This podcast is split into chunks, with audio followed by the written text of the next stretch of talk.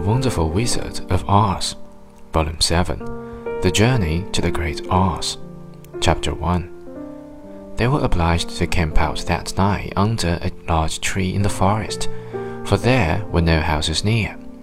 The tree made a good thick covering to protect them from the dew, and the Tin Woodman chopped a great pile of wood with his axe, and Dorothy built a splendid fire that warmed her and made her feel less lonely. She and Toto ate the last of their bread, and now she did not know what they would do for breakfast. If you wish, said the lion, I will go into the forest and kill a deer for you. You can roast it by the fire, since your tastes are so peculiar that you prefer cooked food, and then you will have a good breakfast. Don't, please don't, begged the Tin Woodman. I should certainly weep if you killed a poor deer, and then my jaws would rust again.